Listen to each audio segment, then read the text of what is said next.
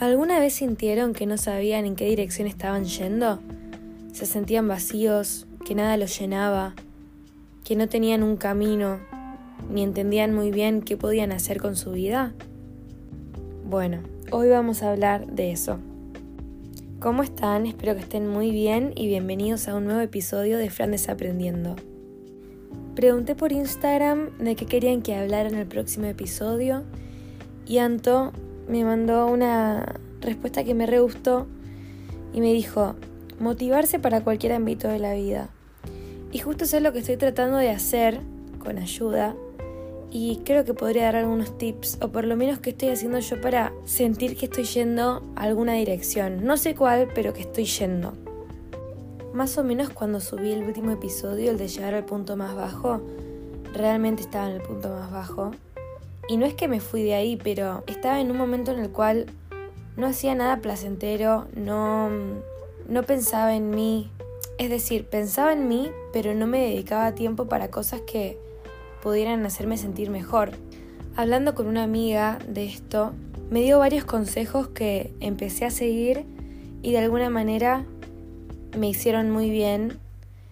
Si bien son procesos, siento que pueden ayudar a más de una persona, entonces los voy a pasar a compartir, a ver si capaz los motiva un poco y pueden salir de esa burbuja en la que están. Yo siempre fui una persona que le interesó la astrología, la espiritualidad, las piedras, no sé, las energías, pero últimamente no estaba muy conectada con todo ese lado. Simplemente estaba en la rutina automática de despertarme, desayunar no sé qué más hacía de mi mañana, ya no me acuerdo, creo que ir a la facultad claramente. Volver, ir a trabajar, volver, dormir. No había tiempo para nada, no había tiempo para hablar con amigos, no había tiempo para hacer planes, no había tiempo para tocar la guitarra, no sé, para, para hacer algo que me gustara. Era simplemente hacer todo, hacer todo dentro de esa rutina, no solo porque me era más fácil así, sin salirme de ese orden, sino que realmente estaba muy cansada, no, no tenía tiempo para hacer nada porque o me dormía o estaba de mal humor o estaba triste o capaz me había ido bien pero simplemente no podía aguantar el, el salir de casa después de las 10 de la noche, ¿se entiende? Todo esto me provocaba más ansiedad, más tristeza, estados de ánimo que fluctuaban mucho. Me encanta que hable en pasado, yo sigo así chicos, pero la realidad es que estoy tratando de, de mejorarlo de alguna manera con lo que ahora voy a decir.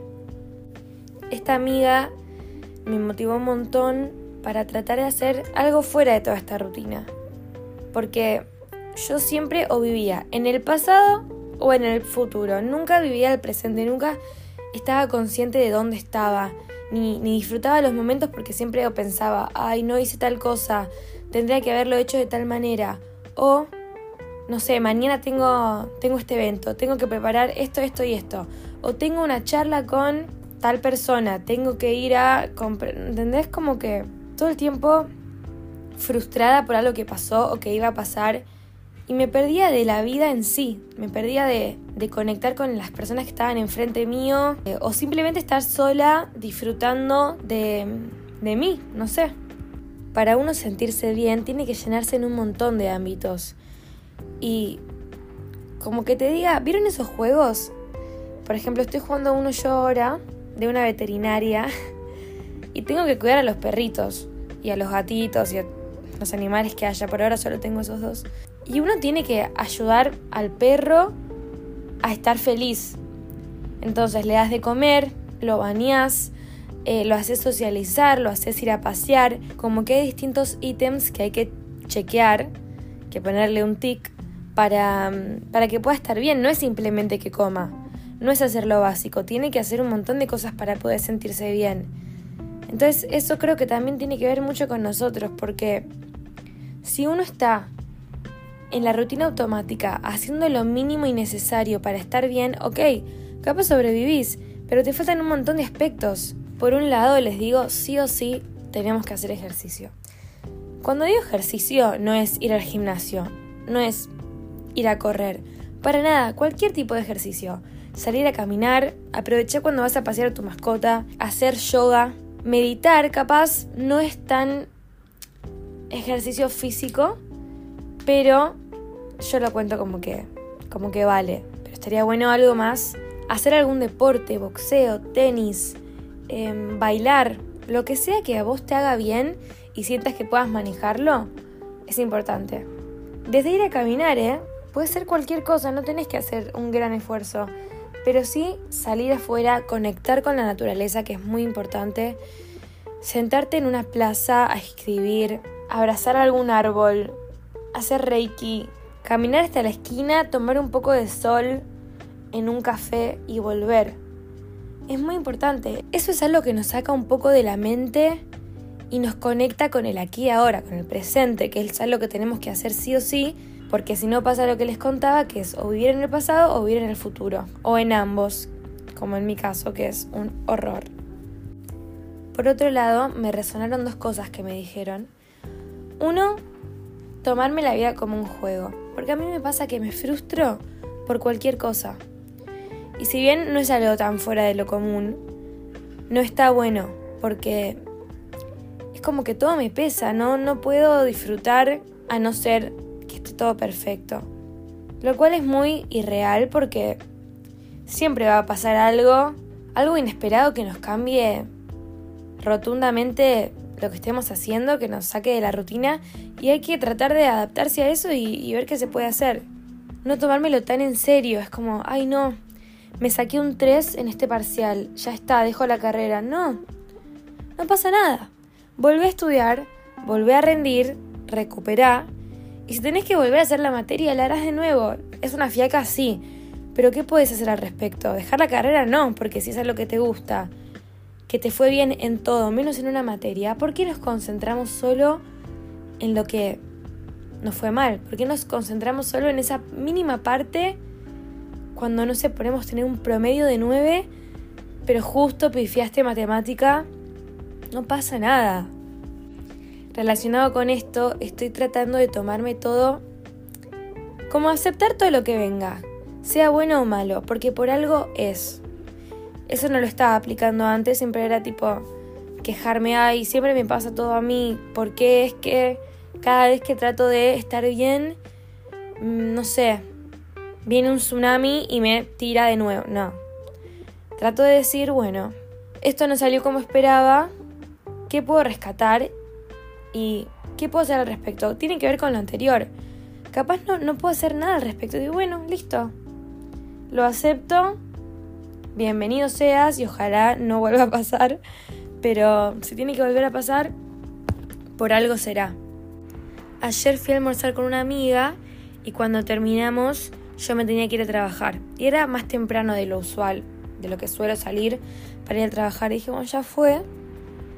Me fui antes, me subo al colectivo que suelo tomar y estaba lleno, pero completo. Dije, bueno, subo, ya fue, capaz de bajar la gente. No, hice cinco cuadras y me empezó a agarrar, a hiperventilarme porque era mucha, era mucha, mucha gente, eh, no solo sentada, sino parada. La gente me, me tocaba, viste, cuando no tenés lugar ni para respirar. No podía leer, no podía, sentía que escuchar música me ponía nerviosa y dije, bueno, nada, gasté como 50 pesos en este colectivo, pero prefiero estar bien, me bajé para ir a tomar otra cosa y dije, ay, bueno, qué bajón, no pasa nada, total estoy temprano. Y justo cuando bajo veo un puestito de piedras, collares y todas esas, esas cosas de feria que me encantan.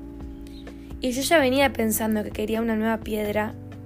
No sabía cuál, pero sentía que necesitaba renovar. Y caigo justo ahí.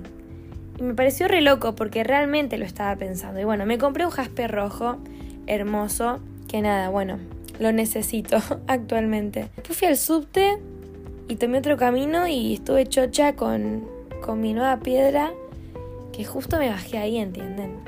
Nada, para mí fue re loco. O sea, por algo me tomé ese colectivo que me hizo bajar, llegar ahí y después tomar otro camino. El cual también estaba lleno, pero menos que ese colectivo, así que me subió el humor. Creo que siempre recomiendo esto, pero igual lo voy a seguir haciendo hasta que alguien decida incorporarlo y me cuente, que es respirar, respirar conscientemente, o sea, sentir que hacerlo no respirar tipo, hola, respiro porque estoy viva, no, sino conectarse con el presente y establecer una conexión entre cuerpo y alma. A mí ahora me está encantando poner o meditaciones guiadas o simplemente el sonido de, la naturaleza, de la lluvia, de algo así y respirar. Me hace relajar un montón y me distrae. Me distrae de todo lo que estaba pensando porque claramente estoy ahora, en el aquí ahora. Me da buena energía, me, me renueva. Y si no, estoy escuchando mucho podcast en vez de música cuando viajo. Depende mucho de mi estado de ánimo igual. Yo amo la música y toda la vida voy a elegir escuchar música en el colectivo, pero me gusta que los podcasts me hace pensar en eso y estar atenta al tema. Como que con la música capaz escucho la letra o capaz empiezo a pensar en todas mis preocupaciones y de fondo está sonando Ariana Grande, pero no me pasa con los podcasts, porque tengo que prestar atención, a mí me encanta notar. Voy a recomendar a la persona que estoy escuchando todos los días que la deben conocer si escuchan este podcast, ya que tiene que ver con salud mental, autoayuda, que es Psicología al Desnudo. Marina Mamoliti, te amo, quiero hacer terapia con vos. me encanta, me encanta cómo plantea las cosas. Ayer, ¿cuál escuché? ver? Ayer, va, ayer escuché varios, pero volviendo de trabajar, escuché inseguridad y miedo a decidir, que es algo que me cuesta muchísimo, que voy a tocar en otro episodio porque si no se va a hacer muy largo y me voy por las ramas. Pero también es muy importante saber decidir y dedicarle un tiempo a decidir. Eso lo estoy aprendiendo porque todavía me cuesta. Así que cuando esté mejor en ese tema, lo voy a hablar, lo voy a charlar. Por último, estoy tratando de hacer agradecimientos, ya sea a la mañana o a la noche. Me pasa que los quiero hacer a la noche, pero llego tan cansada que me duermo. O sea, los pienso, pero no los escribo. Y a mí me gusta escribirlos. Escribo tres agradecimientos, ya sea del día o de esta semana, lo que me salga. También para darme cuenta de que tengo un montón de cosas lindas y motivarme a seguir, motivarme a, a decir, bueno, si hoy me pasó esto y agradezco a tal persona o agradezco a esta situación, capaz mañana vuelve a pasar o pasa algo similar. Entonces está bueno seguir intentando, está bueno seguir identificando las cosas que me hacen bien.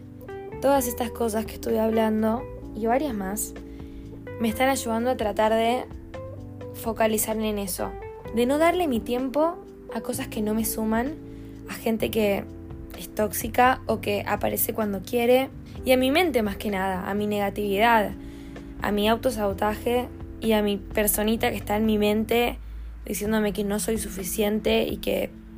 y todas las cosas que uno se dice, ¿no? Demostrarme que hay un montón de cosas lindas, pero tratar de no darlas por sentado, porque hay que agradecerlas y como hay muchas cosas malas en el mundo y muchas preocupaciones en cada uno de nosotros, hay muchísimas cosas lindas, tantas cosas maravillosas. Ay, voy a recomendar una obra antes de irme. Eso quería empezar a hacer al final de cada podcast. Recomendar ya sea una canción, una obra, un podcast, un libro, lo que sea que tenga que ver con el tema que hablé o que me llame esa semana. Voy a recomendar Las Cosas Maravillosas, que es una obra que hace Peter Lanzani, los martes y miércoles, me parece, voy a chequear. Exacto, ambos días y ahora creo que van a agregar los miércoles, es en el multiteatro. Y básicamente es un unipersonal que habla de las cosas maravillosas por las cuales seguir adelante y seguir viviendo. Les voy a leer una partecita de cómo lo describen porque yo no sé hacer una sinopsis. Peter Lanzani será el narrador, el encargado de que el público pueda entrar en la intimidad del protagonista y sumergirse en la historia. Una lista de todas las cosas maravillosas que hay en el mundo, todo aquello por lo que vale la pena vivir. Así describe el narrador la misión que él mismo se encomendó durante su infancia, con el objetivo de ayudar a su madre a salir de la depresión. Con un gran sentido del humor y una historia conmovedora, Las Cosas Maravillosas es una invitación a construir colectivamente una mirada luminosa de la vida. No quiero spoilear, pero no es como cualquier obra que hayan visto en Corrientes. Y está muy buena. Lo que sí, hay localidades, hay muy pocas localidades y se agotan rapidísimo, así que estén pendientes de eso pero la recomiendo con todo mi ser, realmente. Estén bien, estén mal, estén en un buen momento, lo que sea. lleven a su familia, a sus amigos que no están pasando por un buen momento. Y bueno, espero que les guste. Hasta acá llega el episodio de hoy. Espero que puedan usar alguno de estos tips. Y si no, son más que bienvenidos a mandarme otros tips o contarme lo que sea sobre el tema o alguna pregunta. Total, estamos todos en la búsqueda de, de estar mejor. Así que nos vemos la próxima. Un beso enorme.